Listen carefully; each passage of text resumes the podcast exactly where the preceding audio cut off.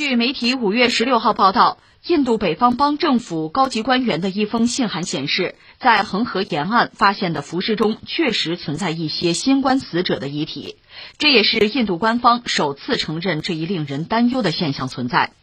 这封北方邦高级官员马诺库马辛格十四日写给地方官员的信函中写道。政府已经得到消息，一些死于新冠肺炎或其他疾病的患者尸体被扔进了河里，并没有按照适当的程序处理，结果导致多地的河流中都发现了尸体。辛格向媒体证实了这封信的真实性，但他声称，并非所有尸体都能被确定是新冠死者。辛格表示，部分当地民众难以负担火葬所需木材等费用。宗教信仰存在差异以及害怕感染等因素，可能都是导致抛尸现象激增的原因。来关注一下印度疫情的状况，我这儿的数据也不是最新的了吧？呃，印度卫生部在十六号八时，北京时间是十时三十分啊，有时差公布的数据吧。过去二十四小时内，印度新增的新冠确诊病例三十一万一千一百七十例。这是连续二十五天每天保持在三十万例以上，累计确诊病例是两千四百六十八万四千零七十七例，新增死亡病例是四千零七十七例，累计死亡是二十七万零二百八十四例，这确实是一组惊人的数字吧？但是按照印度的媒体讲呢，说你看这个连续多日吧，这个日新增的病例是在一个下降的态势吧，所以说这个疫情的拐点已经出现了。他们卫生部的官员也讲说，印度新增病例和死亡病例数呢正在呈一个下降的态势啊，迅速稳定。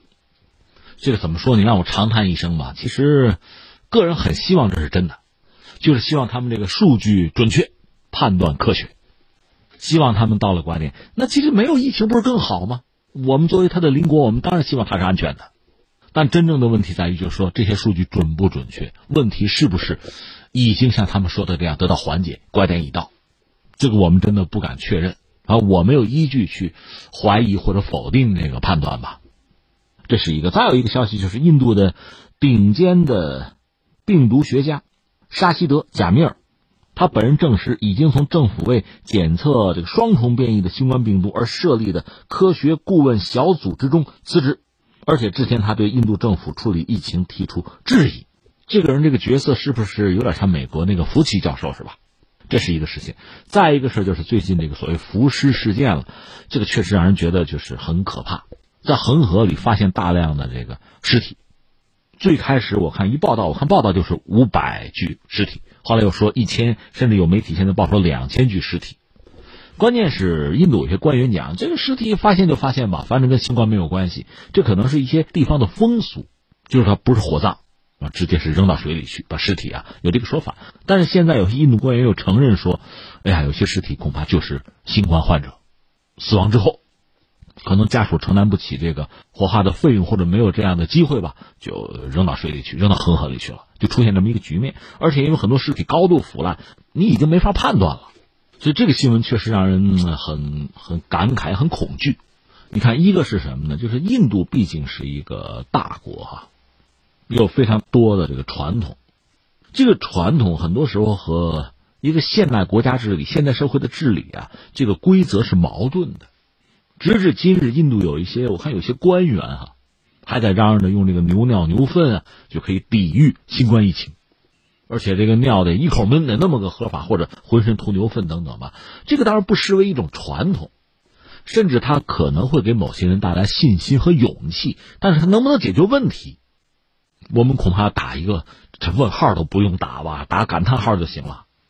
所以你看，在西方，比如在美国，它出现的是一种反智、智力、智慧的那个智，很多公众是反智。在一些发达国家、西方国家吧，公众的科学素养啊、医学素养其实是有所回落、有所降低。他们不相信疫苗啊，排斥口罩啊，坚持这个聚会啊，不遵守社交距离啊，出这个问题。而像印度呢？它基于之前的一些传统和习俗吧，它也在破坏防疫，出现这么一个局面。所以你看，一个传统社会吧，向现代社会转型啊、发展啊，它解决很多问题，而这些问题不解决，你很难进步。如果不进步，平常也就罢了。那现在关键是对公众的健康生命的安全都带来非常大的威胁。很多问题平常呢不是那么显现的那么清晰啊，但是一次疫情，一次大流行，它真的像一道考试题一样，把就所有的国家、所有社会啊，等于说都是一个考试嘛，就大家各自的短板、各自的问题就暴露无遗、显露无遗啊。所以对我们，我们自认为经历这个考试，总的来说，答卷答的不错，但是对我们来讲，依然有些问题需要尽快的解决，不能像他们那样再摔跟头。再出问题，付出的代价太过惨重了。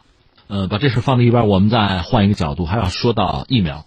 因为印度本身是个医药大国，疫苗生产按说也是它的优势，它有巨大的产能。但是我们也分析过，它的原料要凑不齐，这就限制了它疫苗的产量，最终也限制了它就是全民啊接种疫苗，不管是呃抗疫战役啊，还是达成什么群体免疫啊，它现在实际上这是个短板，它问题解决不了。我们比它好一些。之前我们介绍过，按照世界银行的说法，有一个所谓的疫苗俱乐部。中国毕竟是里边的一个成员，虽然我们份额不是最大，但这里面成员之间呢是相互咬合、相互需求的这样一个关系，所以别人不好掐我们的脖子，因为一旦互卡脖子，我们现在疫情控制的是比较好的，谁怕谁啊？是这个。另一方面，国药的疫苗，我们现在毕竟已经得到了世卫组织的背书，科兴还没有，那估计也就是一个时间问题吧。因为全世界范围内，甚至包括印度，对疫苗的需求都相当之强烈。中国本身呢是一个疫苗生产的大国，这点和印度差不多。但是我们产品基本上算是自产自销，出口的量是很小的。我看过一个数据，在全球疫苗贸易的比重，哈，中国其实不到一个百分点，所以叫自产自销嘛。那就是说，对其他特别是西方的一些大的药企构不成什么威胁和影响。但是现在发生了一个变化，就这次这个新冠疫苗，世卫组织对国药有一个认可，就等于为中国疫苗走向世界铺平道路，对整个中国疫苗产业是一个利好，因为这意味着就是这款疫苗全球已经公认了，大家都可以用，同时对中国疫苗的研发，对我们的这个产业本身也是一个肯定，所以这次。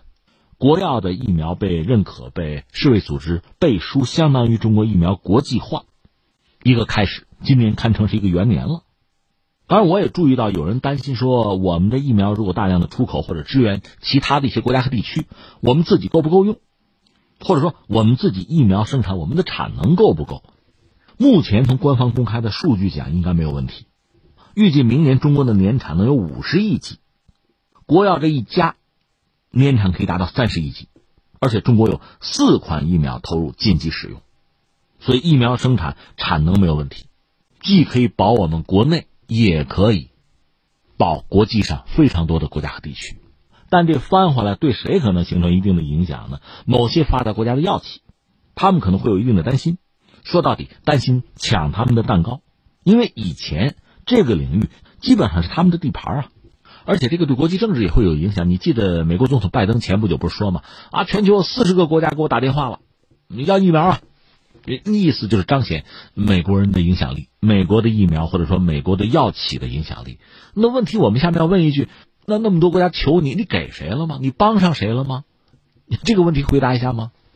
我专门查了一下，你要说人家美国人没帮别人也不合适啊，但是很有限。美国是全球第二大疫苗生产国。他到三月底的时候生产了大概就一点六四亿剂的疫苗，他借给加拿大和墨西哥四百二十万剂，除此之外全部留作自用。当然，再就是前不久拜登不是说嘛，这个疫苗的专利要不我们就放开啊，我们豁免。但是欧盟就不干了，第一时间欧盟站出来不同意。所以你看，围绕着疫苗的斗争嘛，一直在持续，而且愈演愈烈。只不过这个斗争本身能不能让一些发展中国家，现在尤其是印度吧，得益，有利于他抗疫战役？我们需要打一个问号，或者说我们并不乐观。